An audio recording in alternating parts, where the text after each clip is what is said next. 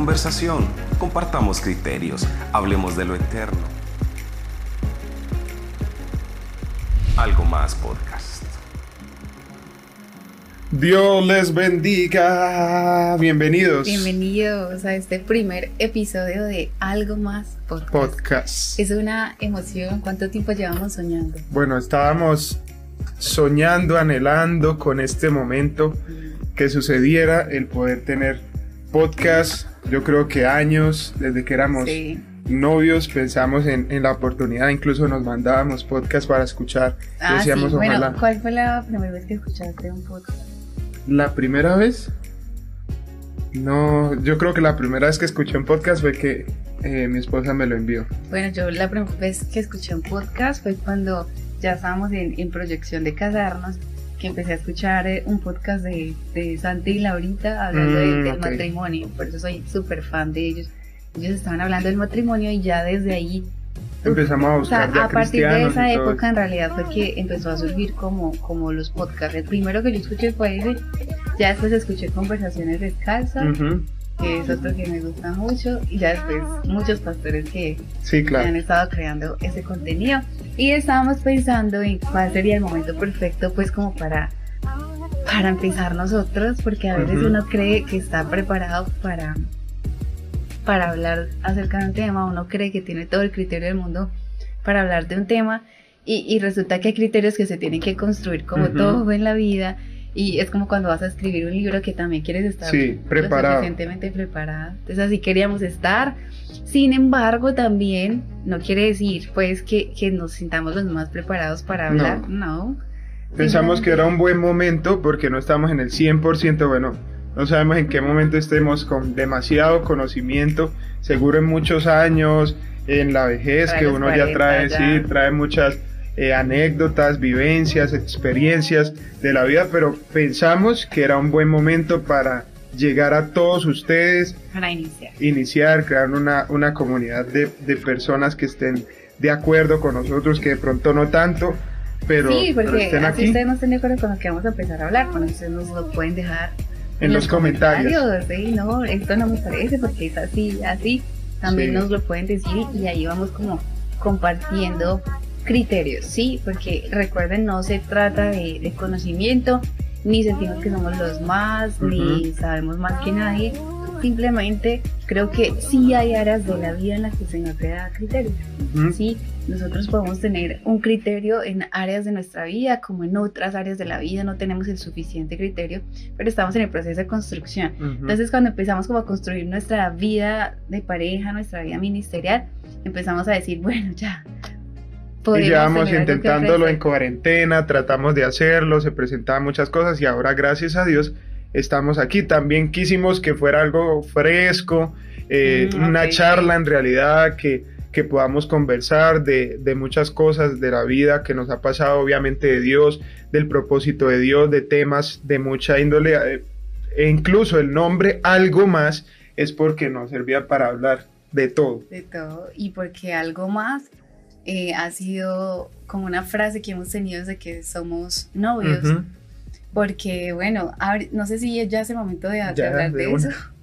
Pero entonces cuando éramos novios, no amigos, éramos amigos. Sí, éramos amigos solamente. éramos amigos y yo estaba como en, en uno de los peores momentos de mi vida porque estaba en búsqueda de eso. Yo sentía un vacío tan grande en, en mi vida y, y creo que era algo súper, un vacío existencial por el que todos hemos atravesado, que es como que de repente vas caminando normal tu vida y caes en, en algo que te hace como caminar. No sé, ni- no sé ni siquiera cómo explicarlo, pero es como si la gravedad se fuera y quedas Ujú. caminando sobre el aire y, y no sabes ni para dónde vas. Y como cuando uno está lento, soñando, cámara lenta. sí, como que uno siente que, que camina y camina y camina y no avanza. Ujú. Así me sentía yo en ese momento de mi vida.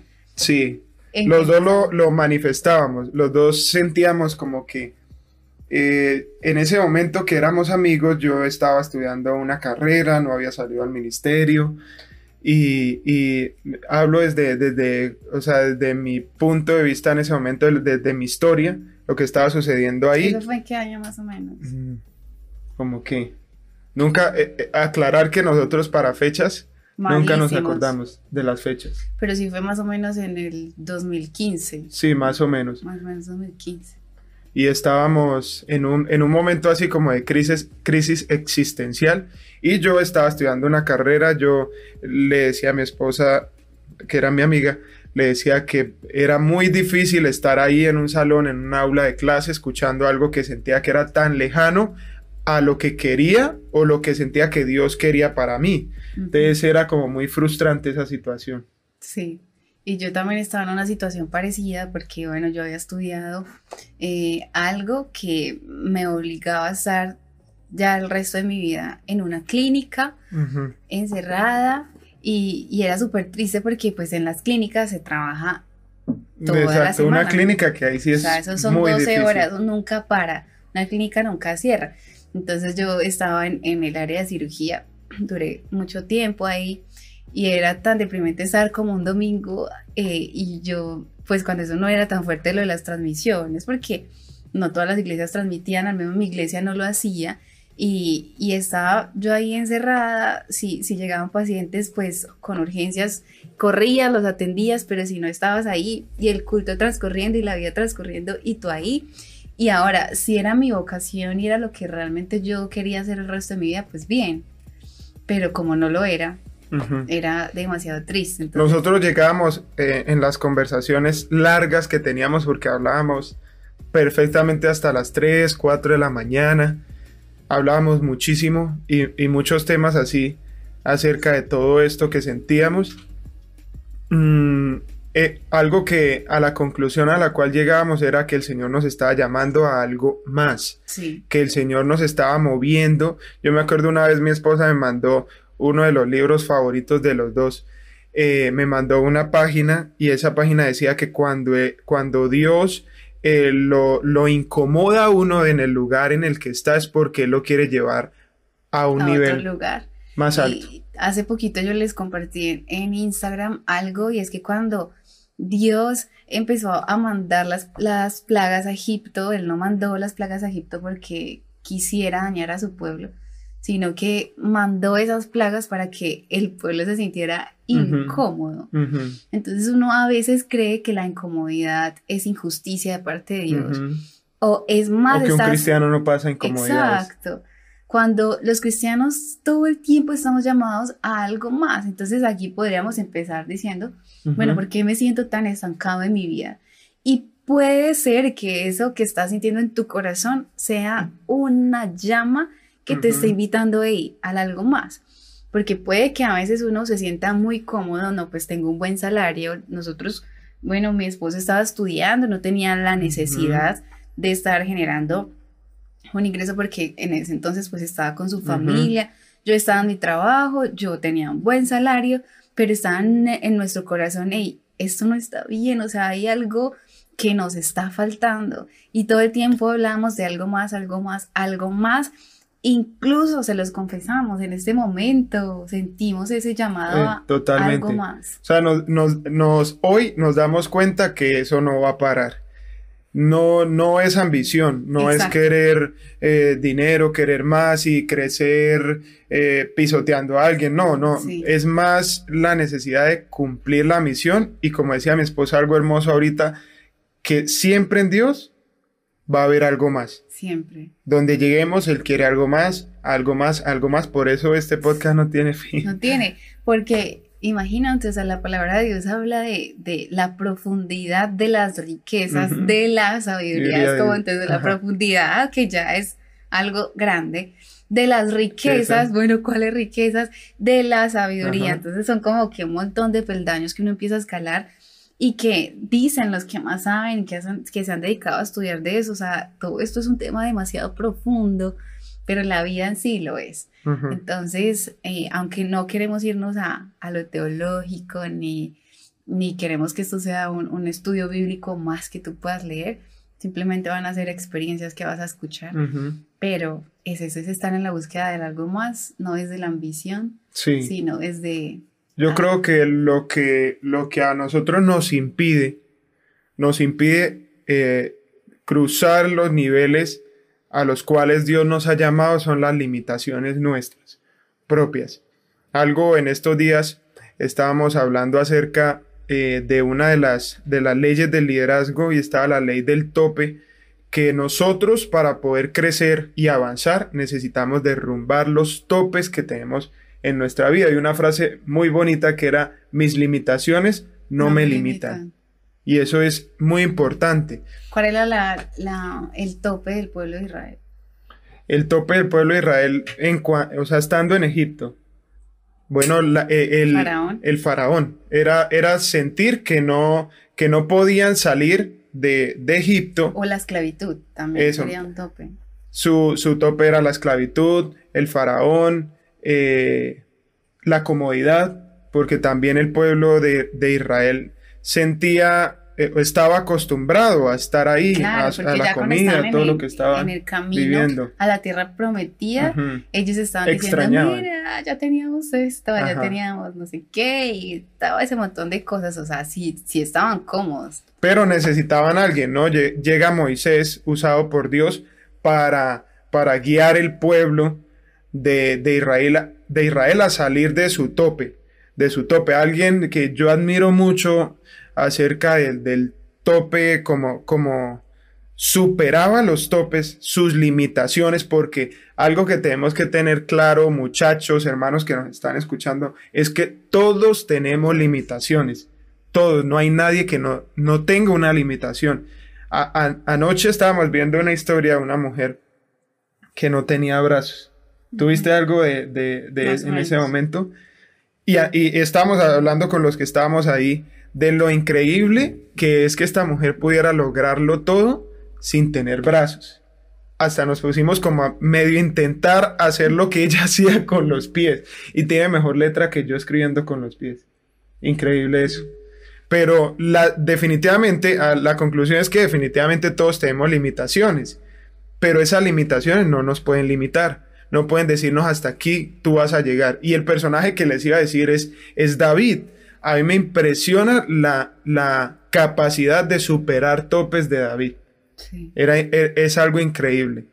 Y, no sé, amor, quisiera que nos contaras algo de, eso que estábamos hablando ahorita, cómo, cómo fuiste descubriendo algo más en tu vida, de ese proceso en el que estábamos. Bueno, entonces yo estaba como en ese momento de mi vida de de estar estudiando, de estar trabajando, pero estar demasiado triste, o sea, como con un vacío en el corazón, porque de verdad no podía estar haciendo las cosas que yo realmente amaba.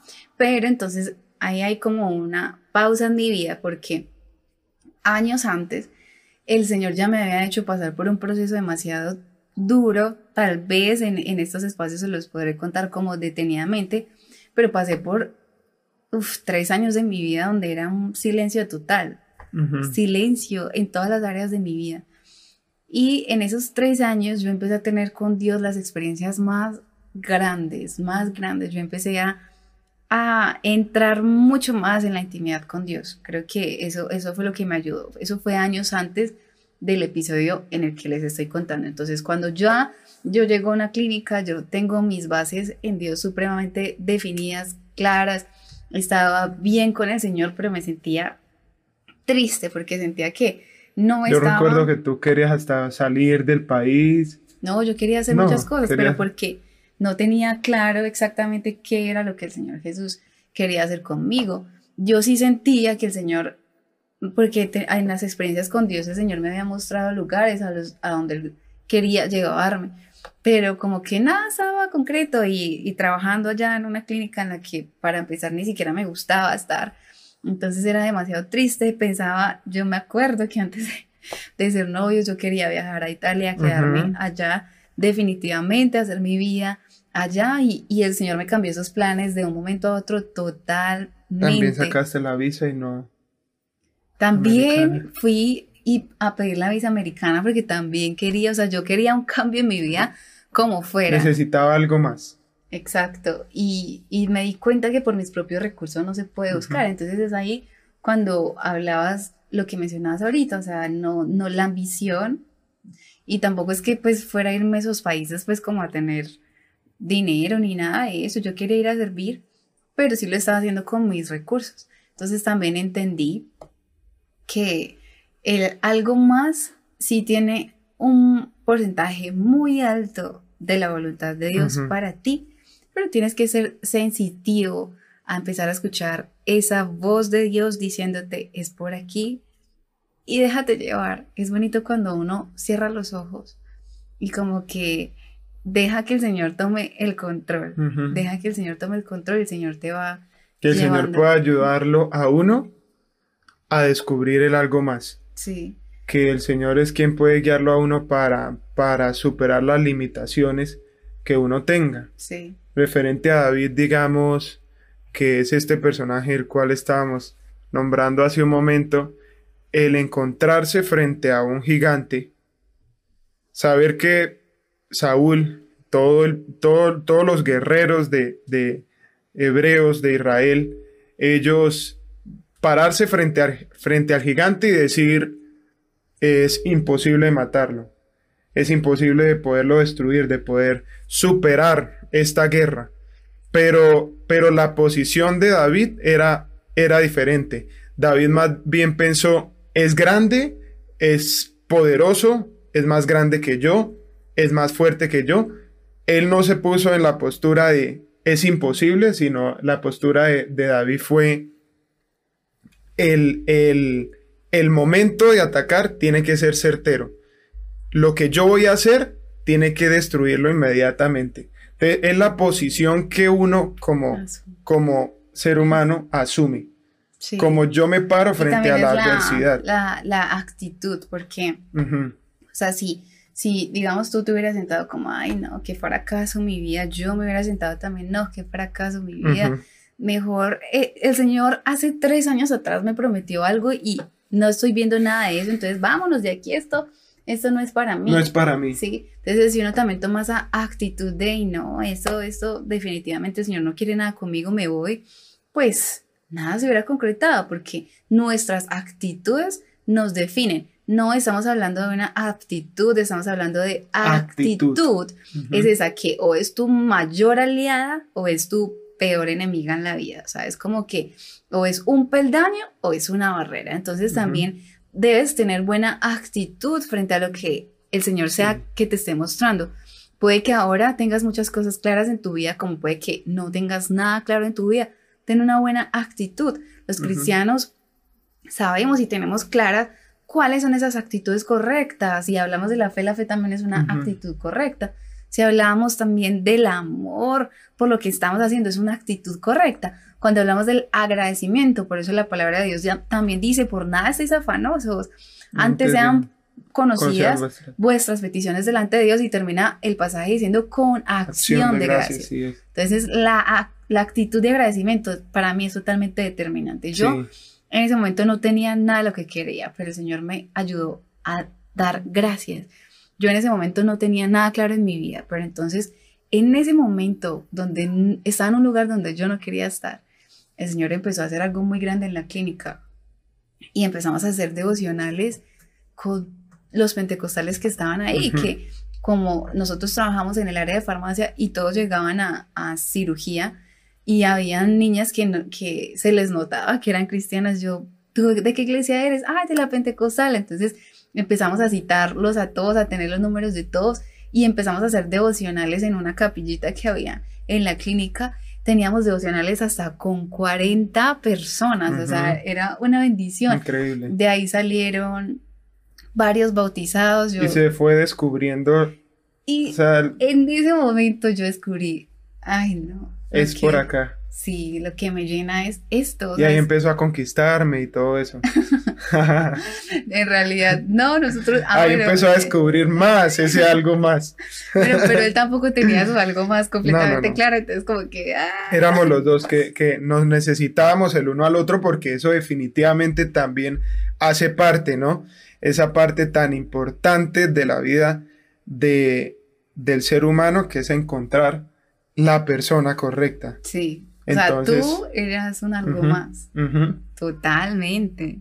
yo también era algo más para ti. Sí, total. definitivamente.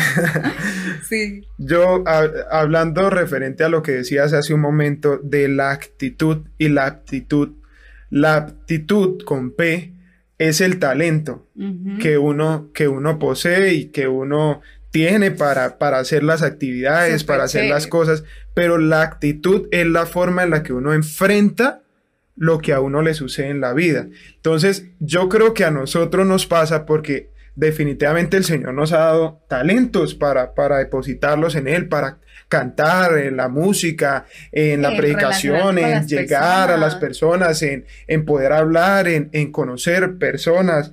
Y, y todos esos talentos son, son muy buenos, pero es mucho más importante Uf, la actitud al momento de enfrentar lo que nos sucede. total. Porque cuántas personas talentosas estancadas, Total. porque el talento no basta, el talento no es suficiente. hay. Necesitamos algo más. Y, y en algún momento podríamos hacer un podcast que se llame así. O sea, ¿por qué, por qué nos sentimos estancados? Pero es que la gente cree o quiere llegar a base de talento a lugares donde no se puede, o sea, el talento no te va a llevar a ningún lado. Nosotros desde chiquitos, muchachos, y no es por ser creídos, pero a uno desde chiquito, a ti no te decían todo el tiempo, ay, tú con ese talento vas a llegar muy lejos, y el talento no me va No. a llevar a mí a ninguna parte. o Porque sea, hay gente más talentosa que, que uno, total, mil veces más talentosa que uno. con más uno- acceso a plataformas que de verdad te catapultan a, a tus a- Y que tus uno sueños. dice, pero ¿qué pasa? Yo creo que todos en la vida le hemos dicho a alguien, o nos han dicho, le han dicho a alguno de ustedes, pero usted tan talentoso, pero usted tiene tanto, ¿cómo es, cómo es que se para. Tanto potencial. Ah, tanto potencial. Usted tiene tanto potencial y por qué no lo hace, por qué no lo logra, porque hay que mirar en esta, en este momento, la hora que sea donde usted está, Haga una sí, introspección ahí. que, que diga, de pronto es mi actitud lo que hoy tiene que cambiar en mi vida. Y eso es muy peligroso, muchachos, porque, o sea, tú puedes ser la mejor cantante, la mejor que Compositora, el mejor diseñadora. compositor, Eh, el ah, mejor no, eh, en todo. orador.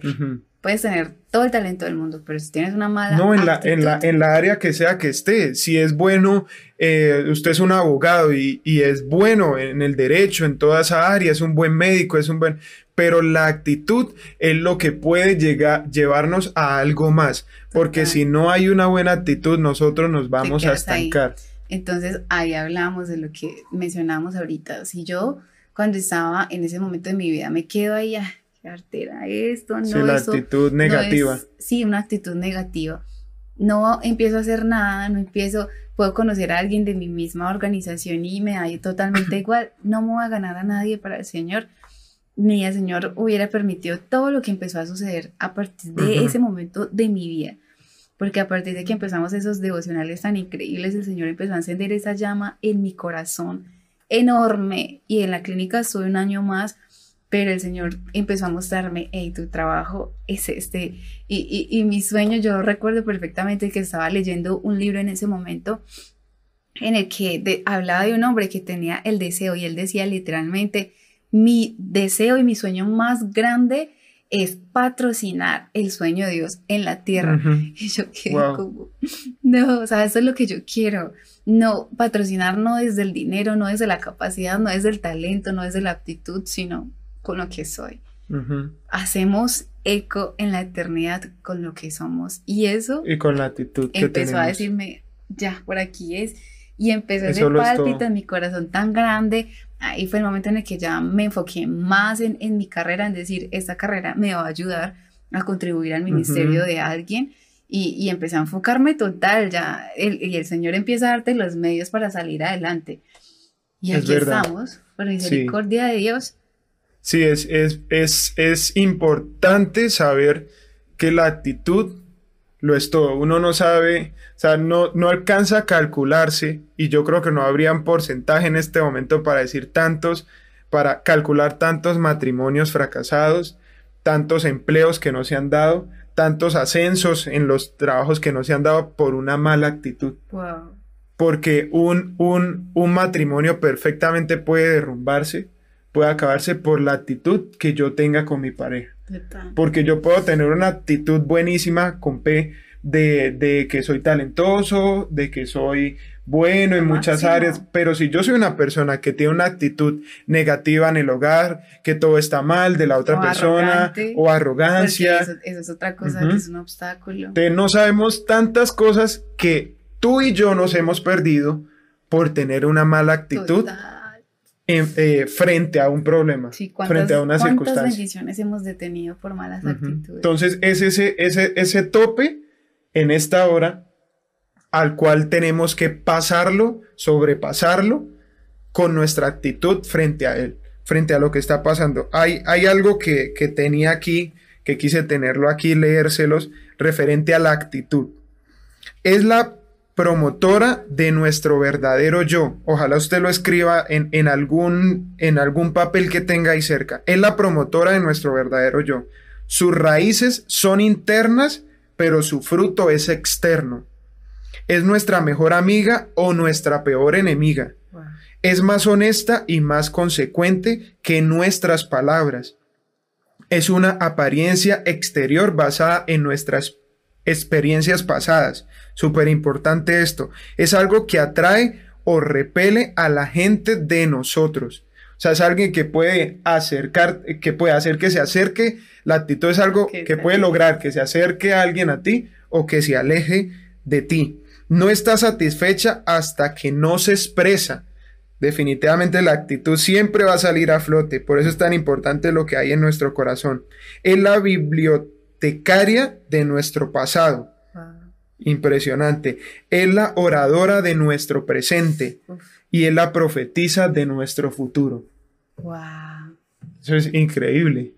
Lo de bibliotecario me gusta mucho. Porque obvio, o sea, si tú estás en alguna circunstancia de tu vida, tú recurres a experiencias de tu pasado para refugiarte ahí. Eso pasa hasta en el matrimonio. O sea, uno llega al matrimonio con un montón de cosas y de vicios y de malas actitudes por el pasado. Y saber que, que la actitud es contagiosa. O sea, si yo tengo una actitud positiva, entonces yo contagio mi entorno de, de de lo positivo, de la vida, de lo que vamos a enfrentar. Nosotros ayer estábamos hablando de eso. negativa.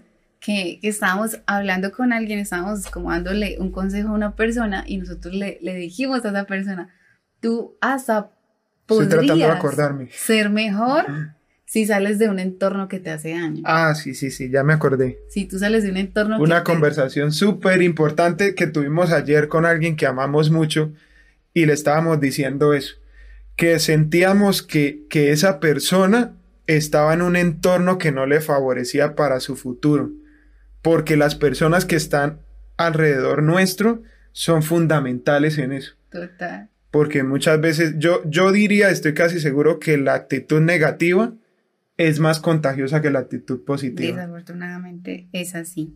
Desafortunadamente es así y uno ve contextos que se hacen mucho más complejos por malas actitudes. Desafortunadamente es así, seamos sinceros, las congregaciones están llenas de gente con malas actitudes. Uno mismo, mucha uno mismo, sí, mucho veneno. Mucho, o sea, está poniendo esto. Mi cuñado decía una palabra que me da mucha risa y yo al principio era como, ay, ya no la diga más. Sí. De verdad real, pura, así como que hay ambientes que son tóxicos. Sí, porque está muy de moda la, la, la palabra. Yo nunca la, nunca la, la usaba, pero cuando uno ya empieza como, como a entenderlo, todos de alguna forma hemos sido víctimas y lo hemos sido. Entonces uno se da cuenta que hay entornos en los que existe mucho eso de malas actitudes que se van convirtiendo en, en, personas con las que uno no quiere estar por eso, por la multiplicación de una sola mala actitud. Y qué bueno muchachos que viralicemos las cosas bonitas. Buenas. Mi mamá siempre me decía algo usted dígale las cosas buenas a la gente, que eso se pega. Cuando, y yo lo he utilizado como un arma. Cuando yo he visto que yo llego y saludo a alguien que no me mira muy bien, yo soy, ¿cómo estás? linda. Y esa persona inmediatamente sonríe. O quita los bloqueos, quita las barreras. Sí. Con algo bueno. Entonces, qué bonito que matemos lo malo con lo bueno. La palabra de Dios lo dice no seas vencido por lo malo, sino que usa el bien para vencer lo malo. yo tenía aquí una, tengo aquí una historia que, que me llamó hace, hace muchos no sé años. ¿Cuánto tiempo va? Queríamos que fuera muy Queríamos poquito. que fuera solo pero, media hora y bueno, bueno, ya vamos terminando, sí. Eh, hace años que la, que la leí siempre me quedó en el pensamiento y es un hombre llamado, escribí el nombre porque siempre se me olvida, Roger Bannister. En el, en el siglo XX era imposible que un atleta en cuatro minutos pudiera correr una milla. O sea, una milla es 1,6 kilo- kilómetros. Pero este hombre, Roger Bannister, el 6 de mayo de 1954, uno- un- u- e- él era británico, lo logró Sí. en 3 minutos 59 segundos. fue, fue un logro impresionante y todo el mundo quedó admirado. Pero meses, creo que dos meses después, un australiano logró superarlo. Esto eh, queriendo decir que cuando nosotros logramos y, y logramos un propósito, tenemos una actitud positiva, así todo el mundo, porque era para todo el mundo que era imposible lograr este objetivo. Y este hombre lo logró, est- este británico lo logró. Y, este australiano lo superó. Pero resulta que hoy, si vamos a mirar, no hay ningún atleta que no lo haya podido superar. Wow. Porque la actitud que una persona puso ayudó a que los demás se contagiaran y tuvieran que lograrlo, tuvieran que superarlo. Así que lo que tú lo que tú logres hoy, la actitud que tú pongas referente a ese algo más para lo cual has sido llamado. Hoy tú has sido llamado, Total. va a ayudar a tu entorno, va a contagiar tu entorno positivamente para llegar a un tope Total. más alto, superarlo, O sea, superarlo, cada superarlo, vez que tú logras tus sueños, Exacto. estás dejando un eco en la Ujú. humanidad. Cada vez que tú luchas por lo que amas, te esfuerzas, eres Ujú. disciplinado, estás haciendo un eco en la humanidad. Cada vez que se levanta un joven para ser fiel a Dios contundentemente, estamos haciendo un eco. Ujú. Cada vez que un cristiano es genuino, verdadero, se está generando un eco. Entonces, muchachos, hagamos más eco. Eco, Más, más, más, más, más. más. Qué bueno que alguien así haya recibido muchísimos comentarios hoy eh, o estos días. Pues usted no va a ser capaz, usted no lo va a lograr. Eh, diga, yo sí puedo hacerlo. Yo sí puedo, como ese niño que, que, que la mamá lo regañó horrible por algo que hizo mal y dijo, vaya y se sienta ya, usted no puede, se me sienta. Y el niño fue y se sentó y dijo, usted me mandó a sentar, pero en mi corazón y por dentro yo estoy de pie. Hmm. Increíble. Que la actitud que él tenía referente a lo que le estaba sucediendo era que así lo hubieran sentado y así todo el mundo dijera usted no puede, no lo va a lograr. Lo que él sentía en su corazón era que estaba de pie y Sí lo se iba, lo iba a enfrentar. O sea que sí se Aunque podía. lo que estés viviendo en ese momento sea totalmente Contrario. distante a lo que estés sintiendo. Como lo que contamos nosotros eh, por encima que nos estaba sucediendo. Sí. Lo que estábamos enfrentando, pero, pero Nuestro cuerpo estaba en un lugar, Ajá. pero nuestro corazón en otro. tenía ya una visión totalmente diferente. Así que hoy los animamos en este primer episodio a superar El tope. esos topes que hay para llegar a algo más. el algo más Algo en más. su vida. Todos tenemos algo que nos hace eco y empieza a obedecer la voz de Dios para ir buscando qué es eso que hace vibrar su corazón, qué es eso que hace eco en tu vida y con lo que puedes generar un eco en la humanidad.